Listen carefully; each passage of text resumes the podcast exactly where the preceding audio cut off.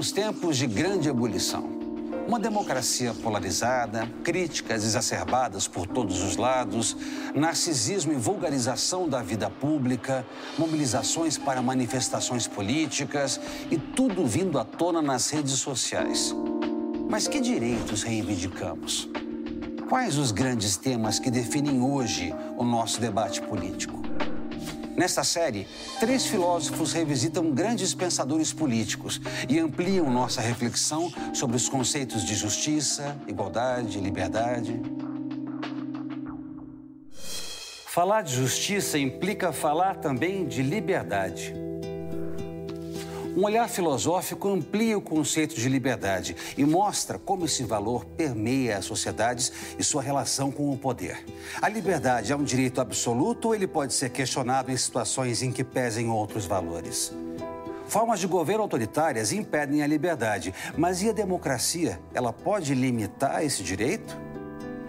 Refletir sobre justiça, liberdade e as escolhas que podemos fazer na sociedade em que vivemos este é o convite do Café Filosófico de hoje. Começo então pelo conceito de liberdade, que a gente usa a todo momento, mas que tem muito mais significados. Ele não é unívoco, como a gente poderia pensar. Se você perguntar, todo mundo é a favor da liberdade. Quem é que se diria hoje na política contra a liberdade? Seriam poucas pessoas que assumiriam esse ponto de vista. Então, as grandes divergências, elas se dão pelo modo como as pessoas entendem a liberdade. Classicamente, na filosofia política, nós temos pelo menos dois conceitos de liberdade: liberdade num sentido positivo, liberdade num sentido negativo. Então, eu escolhi começar essa fala falando exatamente desses dois conceitos que às vezes aparecem também, como naquele artigo clássico do Benjamin Constant. O jovem francês Benjamin Constant viveu a agitação política e social da Revolução Francesa, com seus ideais de liberdade, igualdade e fraternidade, da mesma forma que testemunhou a reação violenta do absolutismo.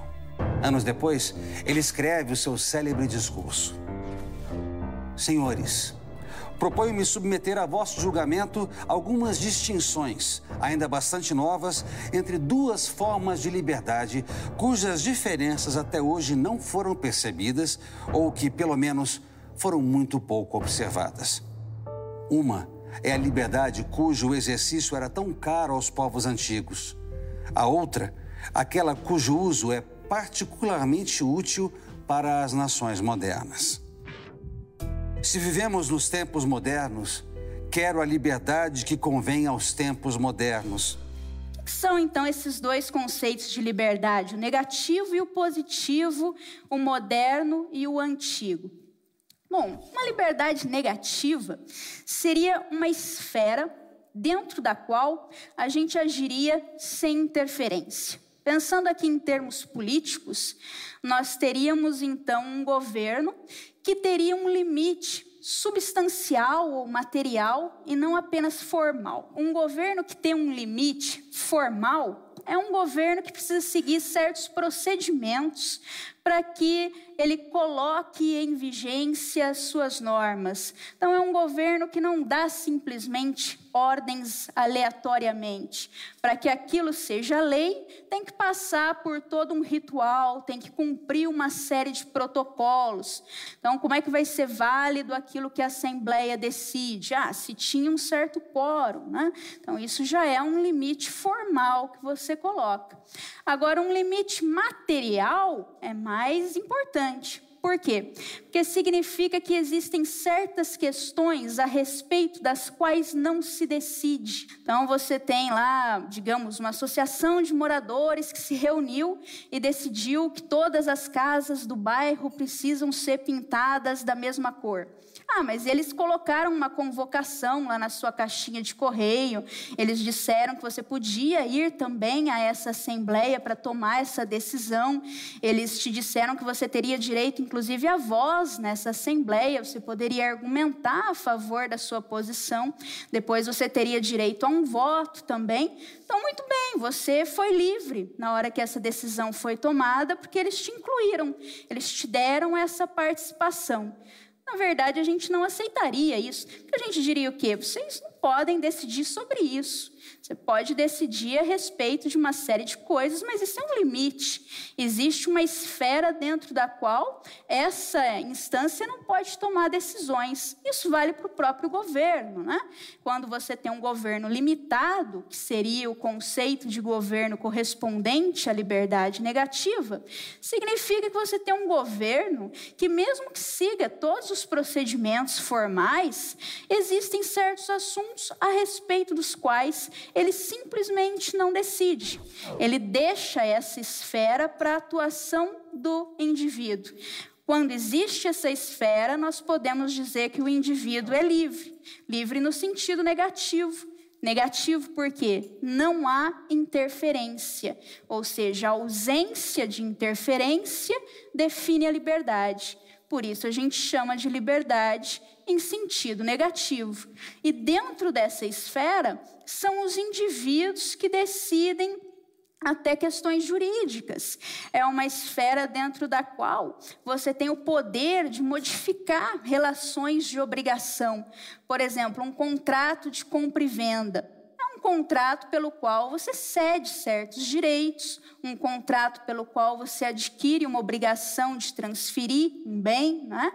Então isso você faz voluntariamente, você não era obrigado a entrar nesse contrato de compra e venda. O governo simplesmente deixou aquilo a seu dispor, né? Ele simplesmente deixa aquelas relações para que você decida se você entra nelas ou se você não entra. Então você molda a sociedade, digamos assim, voluntariamente voluntariamente, individualmente, dentro dessa esfera.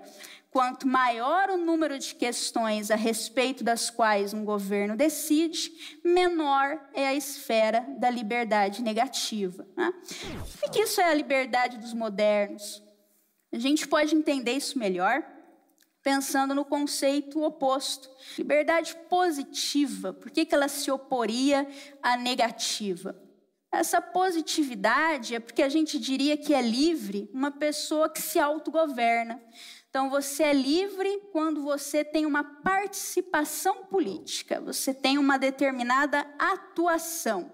Nessa participação consiste a própria liberdade. Por que então a liberdade dos antigos? Você pensaria numa democracia grega como paradigma, o modelo desse tipo de liberdade. Né? O que você tem numa democracia grega, supostamente, se os manuais estão corretos? Né?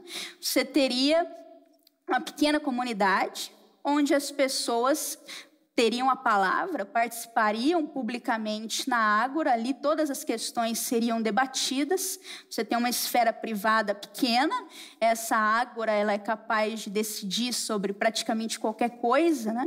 E a partir dali você tem uma voz, você tem um voto e tem poder, né? Liberdade positiva, então, ela está ligada ao poder do indivíduo de moldar essa decisão política. Uma coisa que o Benjamin Constant argumenta de um modo interessante é que isso só é possível no mundo antigo. Por quê?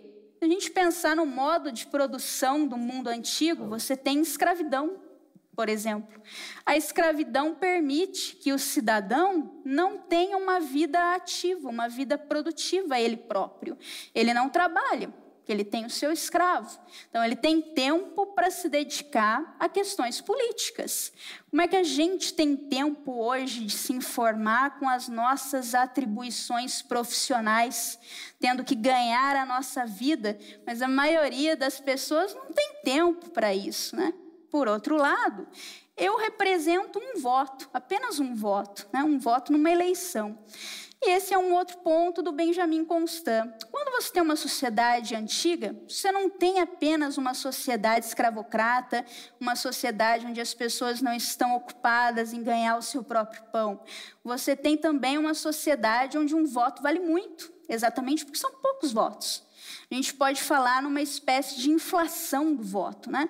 Quanto mais a sociedade cresce, quanto maior o número de eleitores, menos o seu voto vale. Né? Vamos pensar, por exemplo, numa eleição presidencial. Nós vamos nos ocupar na próxima eleição presidencial de conhecer os candidatos, nós vamos estudar quem seria aquele que não tem um histórico de corrupção, e aí vai ser difícil, né? Nós vamos querer conhecer as propostas de cada um deles, nos posicionar sobre essas propostas, e no final de todo esse trabalho, o que, que a gente tem no fim? Um voto. Se nós tivéssemos um matemático aqui, ele podia calcular quais as chances do seu voto mudar o resultado da eleição. Né? Teria que ser o caso de que o, o teu voto é que levou aquela decisão, o voto de um indivíduo. Então, o voto individual, numa sociedade grande como a nossa, numa sociedade populosa, ele é um voto que foi inflacionado, ele é um voto que foi desvalorizado. Então, você tem um ônus maior do que o voto, do que o grego tinha para que ele formasse a sua opinião de forma qualificada, né? Um grego vivia num mundo muito mais simples do que o nosso. O grego tinha acesso a muito menos informações, então ele conseguia formar uma opinião com menos ônus do que nós temos hoje, e ao mesmo tempo o voto dele valia muito mais. Por exemplo, na minha reunião de departamento, meu voto vale bastante, porque nós somos em vinte e tantos professores em Londrina, no departamento de filosofia. Então eu posso dizer, se eu faltar numa reunião que vai ter uma votação importante, eu posso estar mudando o rumo das coisas. Né? Então, ali as pessoas se interessam em realmente conversar comigo, em saber o que, que eu estou pensando, porque o meu voto tem poder. Então, ali a gente entende o conceito positivo de liberdade, esse conceito relativo ao poder. Agora, na sociedade atual, isso já te dá indicações do porquê ah, da liberdade positiva ser um grande conflito do porquê da gente ter essa crise até da própria democracia, por que as instituições estão tão em descrédito. Isso tem a ver também com um descompasso entre a ideia de participação política, esse ideal, e aquilo que nós conseguimos fazer hoje em termos políticos, né? Que tipo de poder nós realmente conseguimos ter dentro desse sistema? E olha, isso eu estou falando em termos ainda idealizados. Vamos falar ainda em questões mais práticas, questões mais próprias do nosso sistema. Você tem no Brasil a possibilidade de escolher entre quantos candidatos? Digamos que sejam 10 candidatos a presidente em 2018, né? Quem escolheu esses 10 candidatos? Então, os problemas com a nossa democracia em particular já começam por aí. Nós temos que uns 200 milhões de habitantes no Brasil, selecionam 10 pessoas, nós não temos nenhuma participação nessa seleção dessas 10 pessoas e nós temos que escolher uma delas. Então, isso já é um problema. Talvez vocês já tenham visto esse movimento. É um movimento que faz essa reivindicação de que os partidos realizem prévias. Né? Se fosse uma democracia participativa, nós teríamos o mesmo problema. Nós não teríamos tempo de nos informar a respeito de todos os assuntos. Imagine uma democracia plebiscitária num país continental como o Brasil, né? país continental e populoso. Você vai decidir de forma plebiscitária a respeito de todo tipo de questão. Tem gente que valoriza muito isso hoje em dia, pensa de forma assembleísta democracia, né? que é acabar de uma vez com o sistema representativo. Então você teria que ficar lá estudando cada uma das questões para depois o seu voto, como eu disse, não decidir nada. Então é esse o ponto, né? Esse é que é um, grave problema. O mundo mudou de tal maneira que ficar sonhando com democracia grega não vai resolver os nossos problemas. Era para isso que o Benjamin Constant já atentava muito antes de nós, né? Nós estávamos pensando a política com a cabeça do mundo antigo. Nós não entendíamos que a liberdade dos modernos não podia ser a liberdade dos antigos. Nós queríamos ter liberdade positiva quando a reivindicação deveria ser por mais liberdade negativa. Ou seja, se você não dá conta de participar desse poder, se dentro desse arranjo das coisas o seu voto não conta nada, então pera lá, então nós vamos tomar um certo cuidado com o que esse sistema é capaz de decidir a respeito das nossas vidas. É melhor que ele decida o mínimo possível, já que o meu poder de influenciá-lo é ínfimo ou praticamente nulo.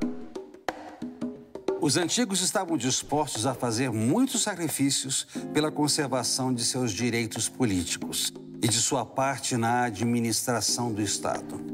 Cada um, sentindo com orgulho que valia seu voto, experimentava uma enorme compensação na consciência de sua importância social. Essa compensação já não existe para nós. Perdido na multidão, o indivíduo quase nunca percebe a influência que exerce. Sua vontade não marca o conjunto. Nada prova a seus olhos sua cooperação.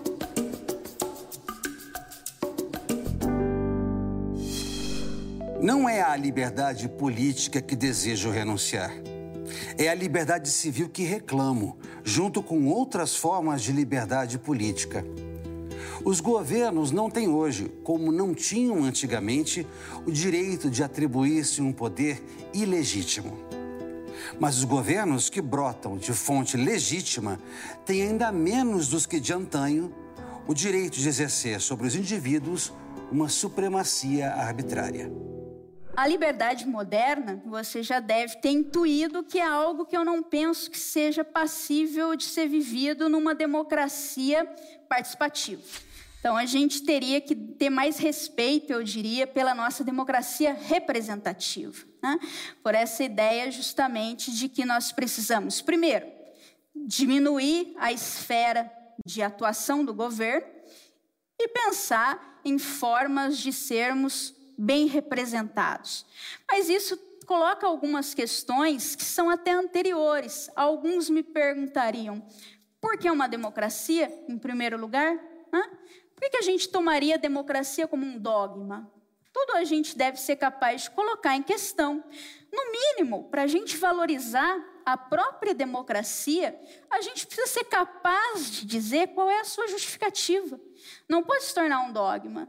Questionar a democracia parece rapidamente te associar a um defensor da tirania, quando não é esse o caso.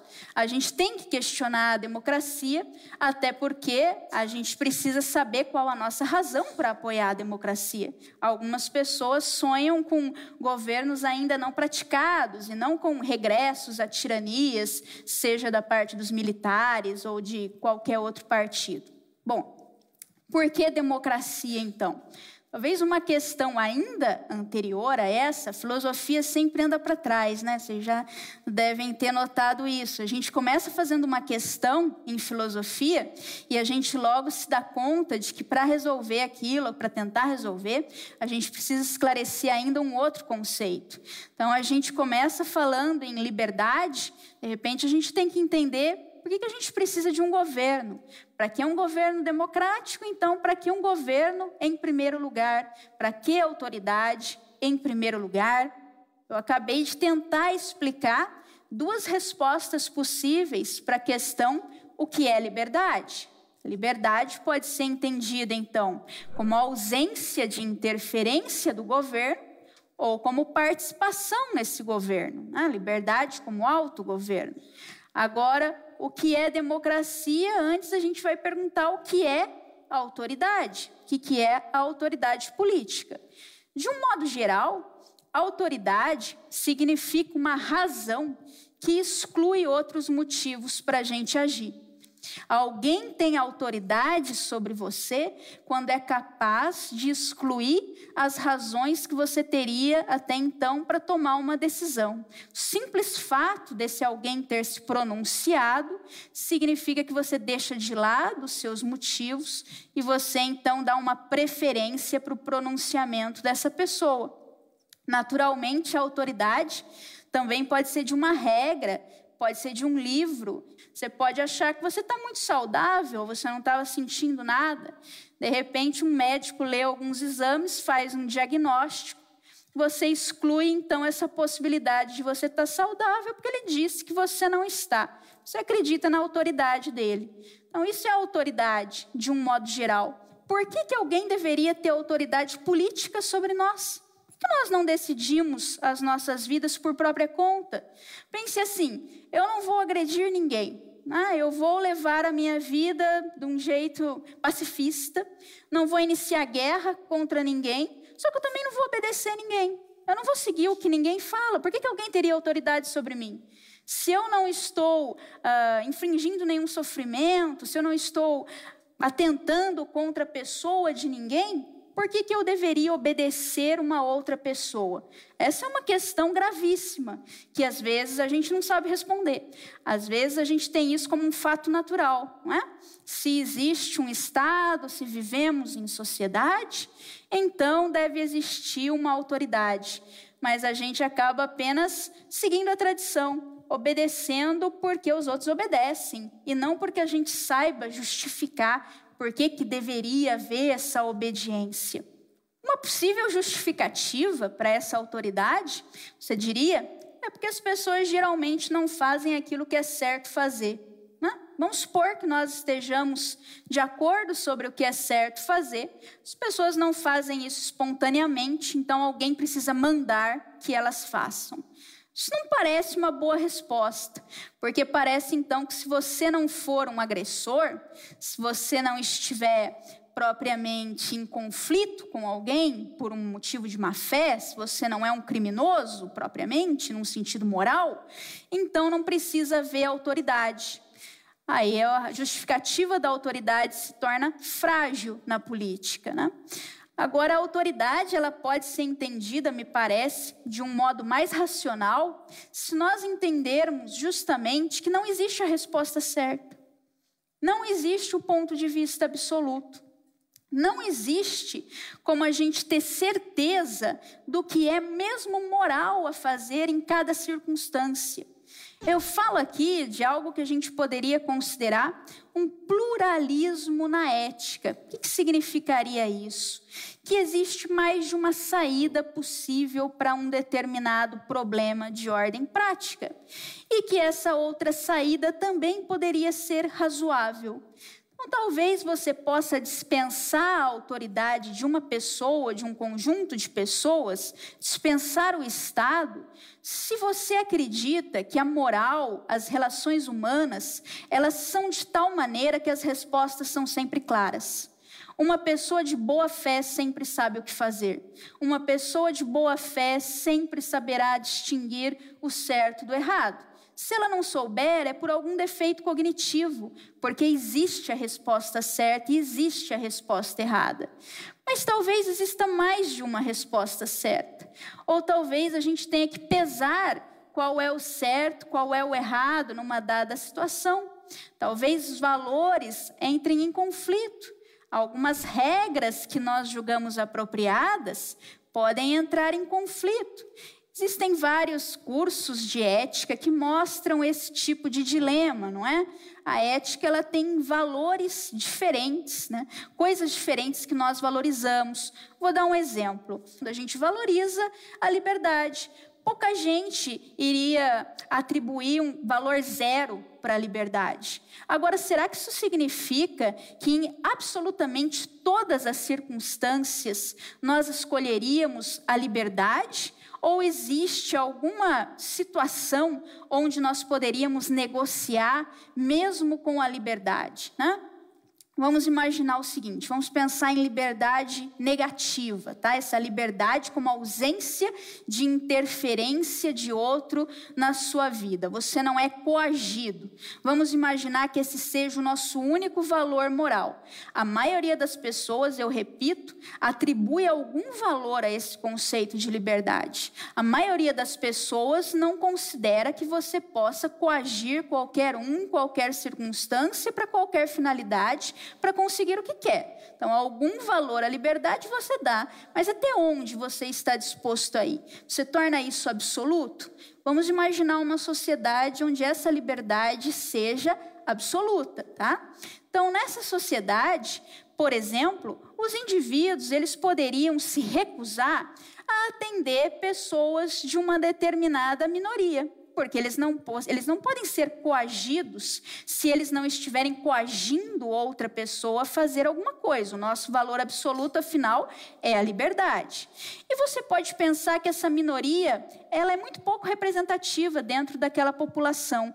Imagine uma sociedade que tem 90% de integrantes de uma certa etnia, né? E apenas 3%, digamos, de integrantes de uma outra etnia qualquer, 7% de etnias variadas. Esses 3% é que fazem parte daqueles que não são aceitos pelos demais.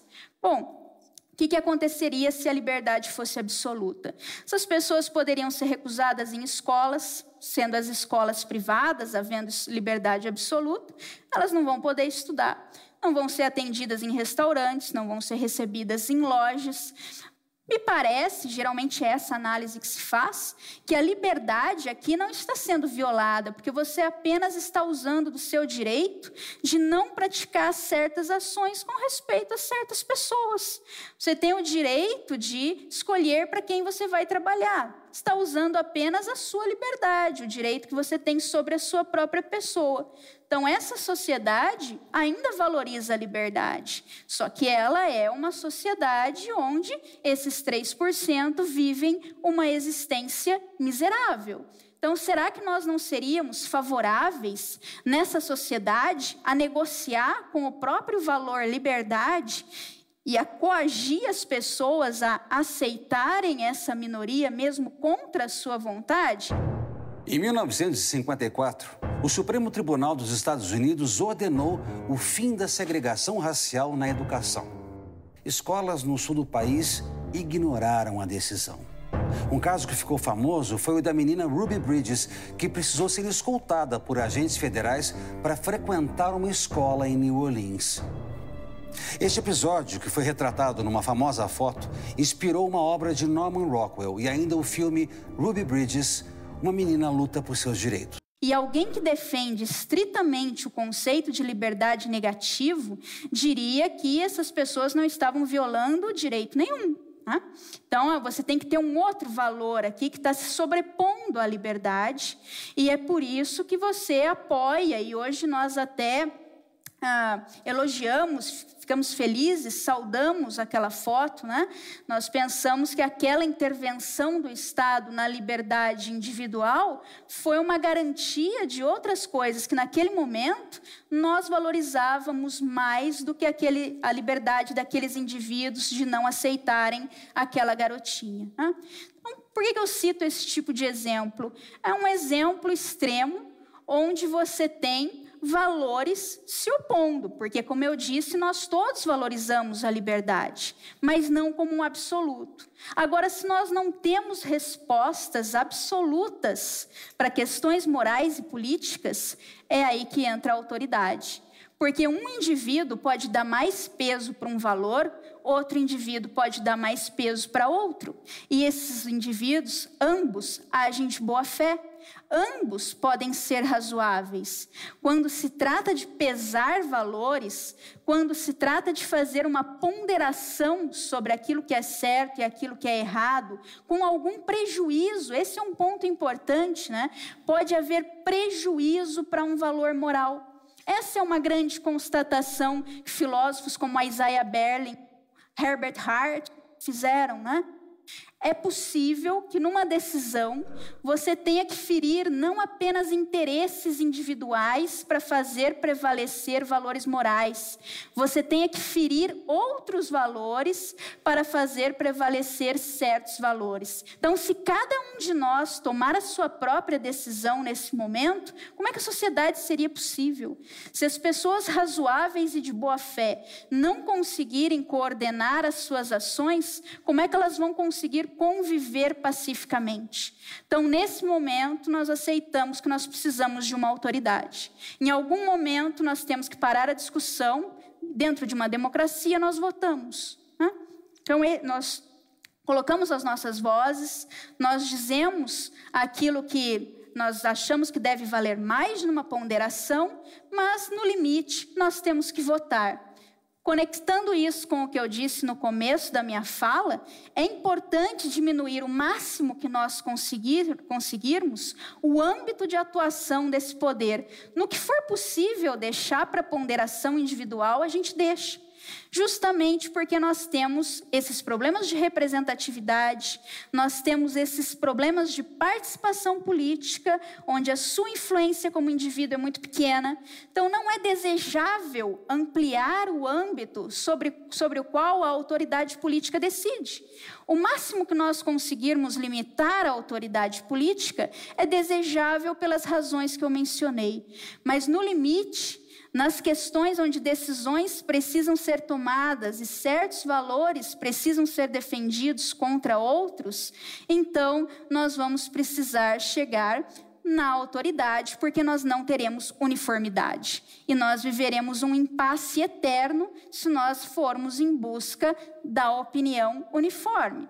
Isso, é claro, significa também que nós vamos querer possibilidades de rever essas escolhas, não é? A escolha democrática não é necessariamente uma escolha feita de uma vez por todas.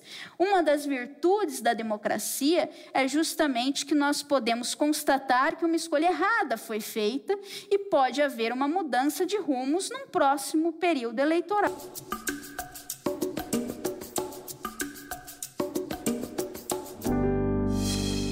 O sistema representativo não é mais que uma organização com a ajuda da qual uma nação confia a alguns indivíduos o que ela não pode ou não quer fazer. O sistema representativo é uma procuração dada.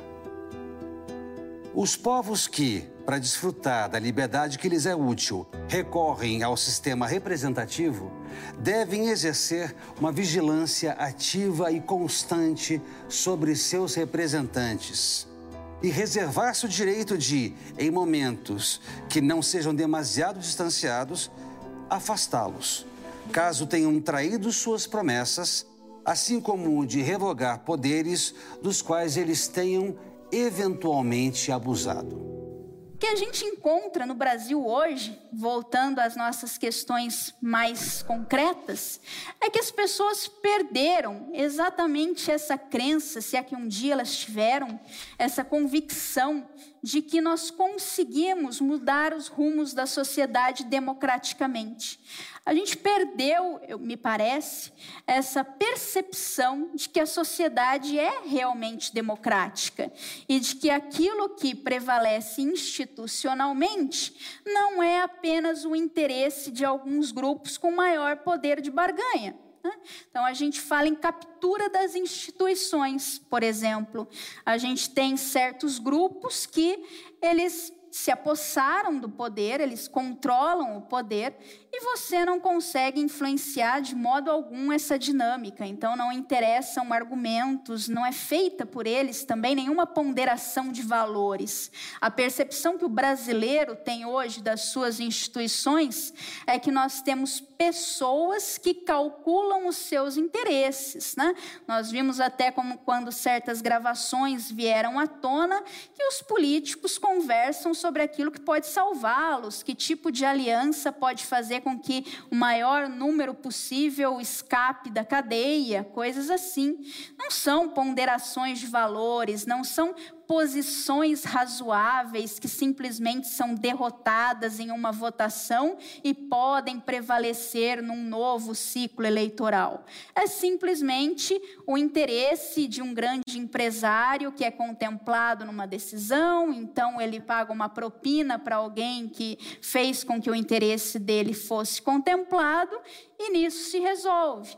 Com isso, você tem um enfraquecimento da própria democracia representativa. Normalmente, nós teríamos a eleição de um, de um congressista, o Congresso Nacional seria o âmbito, então, para o debate de certos projetos. Esses congressistas representam a população e confia-se na decisão que eles tomam. Agora, o Congresso Nacional representa quem? Né? Quando a gente pensa nessa fragmentação partidária, com a nossa falta de identificação com os partidos, quando a gente pensa, acima de tudo, no tipo de opinião que a gente tem sobre os representantes desses partidos nesse Congresso Nacional. Vocês se lembram da votação do impeachment? Foi um daqueles raros momentos onde as pessoas viram os seus congressistas atuando. E aquilo foi um horror, né? Parece que a sociedade brasileira descobriu o Congresso Nacional, descobriu que são pessoas não apenas de moral duvidosa, mas pessoas extremamente desqualificadas para exercerem aquela função, pessoas que não conseguem articular um argumento, enfim, pessoas que parecem que nós nunca contrataríamos para gerir nada nas nossas vidas, quanto mais entregar a eles a autoridade política. Então, quando você tem esse tipo de enfraquecimento, fortalece esses movimentos que atuam justamente à revelia das instituições e se dizem democráticos, né? E aí o que nós temos que decidir é até que ponto nós podemos considerar democrática a ação de um grupo que não, simplesmente não, do qual nós não participamos e que não nos representa e que interfere nas nossas vidas, que diz respeito aos nossos interesses também, muitas vezes leva adiante uma agenda com a qual nós não concordamos, com esse recrudescimento do discurso político. Você tem, de um lado, instituições oficiais capturadas e de outro lado, vai se fortalecendo cada vez mais um conjunto de grupos políticos que quer fazer as vezes do Estado e que se coloca como nosso representante não eleito, né? aquele que muitas vezes fala em nome do bem da população, do bem comum, mas simplesmente está levando adiante sua concepção do bem comum, sem que a gente sequer tenha uma participação na formação dessa concepção no enfraquecimento do Estado democrático de direito, a gente tem um fortalecimento do autoritarismo e do pensamento totalitário. Então, é por isso que nós precisamos urgentemente resgatar as instituições democráticas do Brasil antes que seja tarde demais. Né? Então, como resgatar essas, essas instituições? Eu acho que quando a população começa a mostrar que está justamente saturada, se essas, se essas autoridades têm prudência política, elas vão começar a pensar que ou elas colocam a si mesmas um certo limite, ou elas começam a jogar de acordo com regras, ou elas vão perder esse poder. Então aqui se trata de uma prudência que até um tirano teria que ter. Né? Até o tirano precisa do mínimo de reconhecimento para que ele permaneça no poder. Então, pense, por exemplo, nesse evento que chocou, de certa forma, o mundo, que foi a eleição do Trump. Né?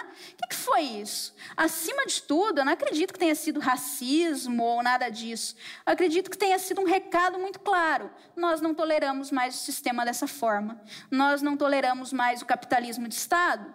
Nós não toleramos mais o establishment. Né? Ou vocês se emendam, ou a gente não participa mais do teatro. Para que vocês digam que o poder de vocês é legítimo, tem que ter a eleição. Só que eu não vou votar dessa forma, não vou votar em quem você quer que eu vote. Brexit foi a mesma coisa, né?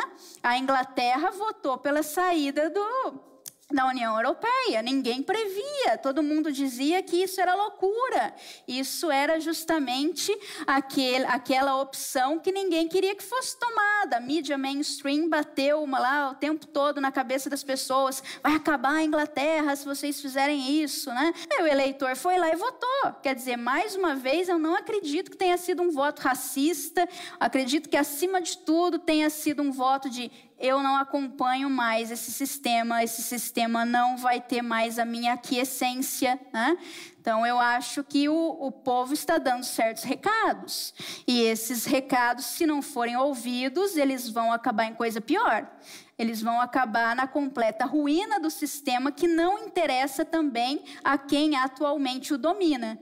Precisamos, inclusive, não acreditar mais em Messias, num indivíduo que seja o Salvador. Às vezes, até pela nossa própria fala, fica um tanto subentendido que se, se surgisse um grande líder em 2018, nós estaríamos salvos. Né? O que a gente precisa da reforma das instituições e de uma cultura cultura de valorização do jogo de acordo com regras. Ou a gente entende que uma sociedade funciona de acordo com regras e não pelos interesses individuais imediatistas, ou os próprios interesses individuais serão colocados abaixo, né?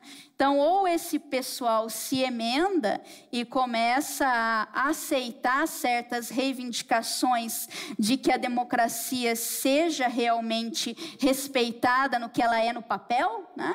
Ou as coisas vão tomar um rumo que não vai interessar a ninguém. A primeira instituição a ser revalorizada no Brasil é a instituição do diálogo, né?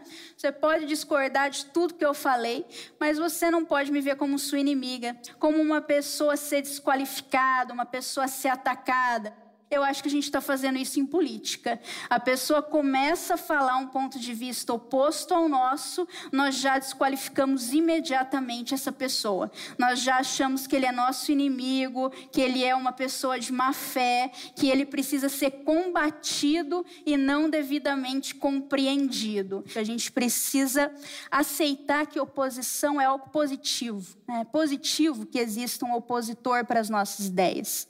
Se todos nós pensássemos pensássemos da mesma forma, se a gente buscasse uma uniformidade de crenças, isso poderia ser catastrófico se fosse atingido. Porque se nós estivermos errados, estaremos todos errados. E aí não haverá salvação. Né?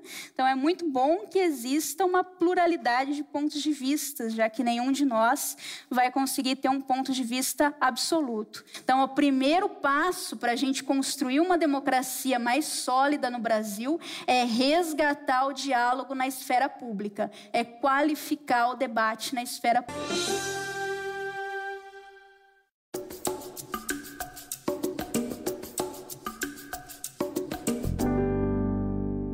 Quando você fala das instituições democráticas, e uma das coisas que eu me lembro do pensamento liberal era uma grande preocupação com a democracia representativa, com a dificuldade da democracia representativa se afastar do que era chamado da, de uma oligarquia, de uma, da lei de ferro de oligarquia, de você estar sempre a partir dos partidos que vão começar a ter uma participação e, no fim, toda essa representação vai ser feita por uma parcela muito pequena. Você poderia uh, discorrer um pouco sobre isso, como evitar esse, essa concentração de poder ou de decisão, mesmo numa democracia representativa? Eu acho que isso, obrigada pela questão, eu acho que isso vai na linha do que eu vinha comentando.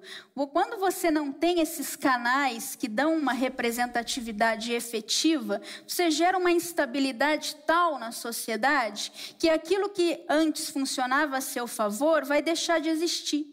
Então, se você tem uma oligarquia e se você hoje tem um grande poder no Brasil, controla uma série de instituições, o meu conselho seria justamente que você pensasse mais na representatividade popular, que você pensasse em fortalecer partidos, em de fato ter prévias nessas instituições, porque é o que eu vinha dizendo, se as coisas continuarem nesse ritmo, até que ponto você pode ter uma sociedade minimamente estável quando a classe política perde tanto reconhecimento como perdeu no Brasil?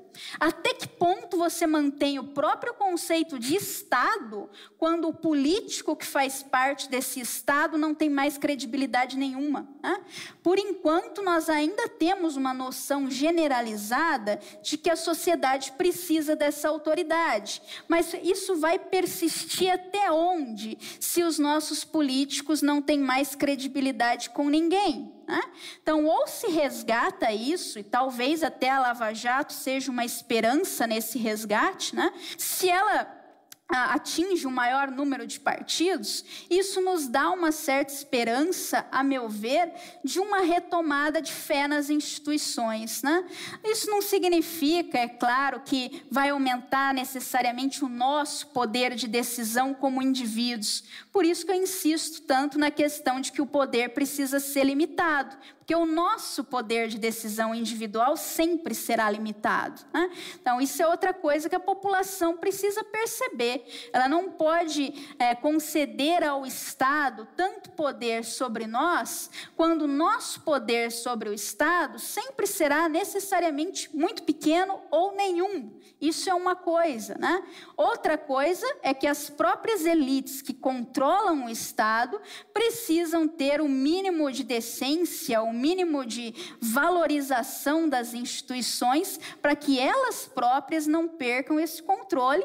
E eu repito, que a eleição do Trump e a derrota dos democratas e a derrota que foi para o próprio Partido Republicano é um sinal disso. Lembrem-se vocês que o próprio Partido Republicano não gostaria que tivesse sido Trump que tivesse devolvido uh, protagonismo deles na Casa Branca, né? Então, de certa forma, foi uma derrota também para o status quo republicano. É disso que eu estou falando. Ou eles abrem os olhos, ou as coisas não vão continuar mais em conformidade com os interesses deles, tá? Se o presidencialismo de coalizão está tão desgastado, tão desacreditado, maltrapilho desse jeito que está no Brasil, você considera uma outra hipótese, digamos, o parlamentarismo uma solução viável, uma solução factível para nosso país? Olha, é interessante que você diga isso. Eu acabei não abordando o tema na minha fala, mas eu de fato sou parlamentarista, sim. Defenderia o parlamentarismo, porque, por incrível que pareça, por mais que pareça paradoxal, eu acho que o poder deve ser dado ao parlamento e não retirado. Eu acho que, por pior que seja esse parlamento, é preciso que nós o responsabilizemos. Né? Quando você tem um regime presidencialista, as pessoas nem sequer têm noção da responsabilidade do Congresso Nacional. E a instituição Congresso Nacional me parece muito mais representativa em um país continental como é o Brasil do que um presidente. Veja o problema no presidencialismo. Você pode ter um candidato que representa, de repente, 52% dos votos válidos, 51%, 50% mais um, né?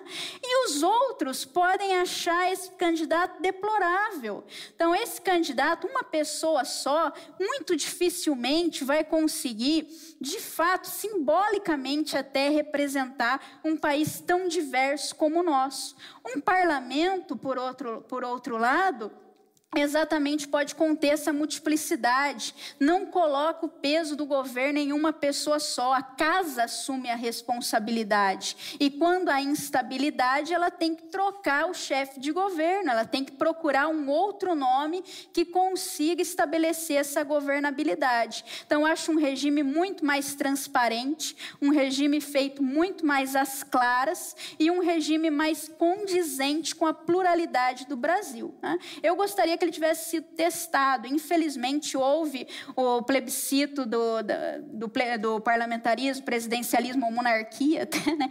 houve esse plebiscito muito cedo, depois da Constituição de 88. Eu acho que nós precisaríamos ter testado mais o presidencialismo de coalizão, precisaríamos ter descoberto as falhas desse, desse presidencialismo, para que depois fosse feito plebiscito e a gente pudesse ter tido uma escolha mais informada. Né? Fizeram muito cedo, acho que antes de descobrir o que, que era de fato o presidencialismo, que no final das contas é quase como uma monarquia, né? A pessoa gosta de ter alguém que, que simbolize de fato o chefe de Estado ali. Então, acho que o simbolismo ele carrega muito aquela ideia do super-herói norte-americano. Os americanos, no fundo, adoram um rei, né? Eles têm o rei do pop, o rei do rock, essa mania de botar rei de tudo. Eles gostam dessa, dessa figura de uma pessoa só que carregue a pátria.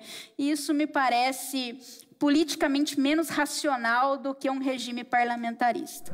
O perigo da liberdade moderna está em que, absorvidos pelo gozo da independência privada e na busca de interesses particulares, renunciemos demasiado facilmente a nosso direito de participar do poder político. Os depositários da autoridade não deixam de exortar-nos a isso. Estão sempre dispostos a poupar-nos de toda espécie de cuidados, exceto os de obedecer e pagar. Eles nos dirão: qual é, no fundo, o objetivo de todos os vossos esforços? O motivo de vosso trabalho? O objeto de vossas esperanças? Não é a felicidade? Pois bem, essa felicidade aceitai e nós nos encarregaremos dela. Não, senhores, não aceitemos. Por mais tocante que seja um interesse tão delicado, rogai à autoridade de permanecer em seus limites, que ela se limite a ser justa. Nós nos encarregaremos de ser felizes. Mais reflexões no site e Facebook do Instituto CPFL e no canal do Café Filosófico CPFL no YouTube. A desobediência civil quer levar uma pauta para a maioria das pessoas discutirem, mas não se acredita com isso que o Estado deva vir abaixo. E a minha primeira grande frustração com a política foi quando eu descobri que o presidente ele entregava cargos no, no seu ministério em troca do apoio dos partidos e não pela competência técnica de alguém que seria responsável por aquela pasta, né?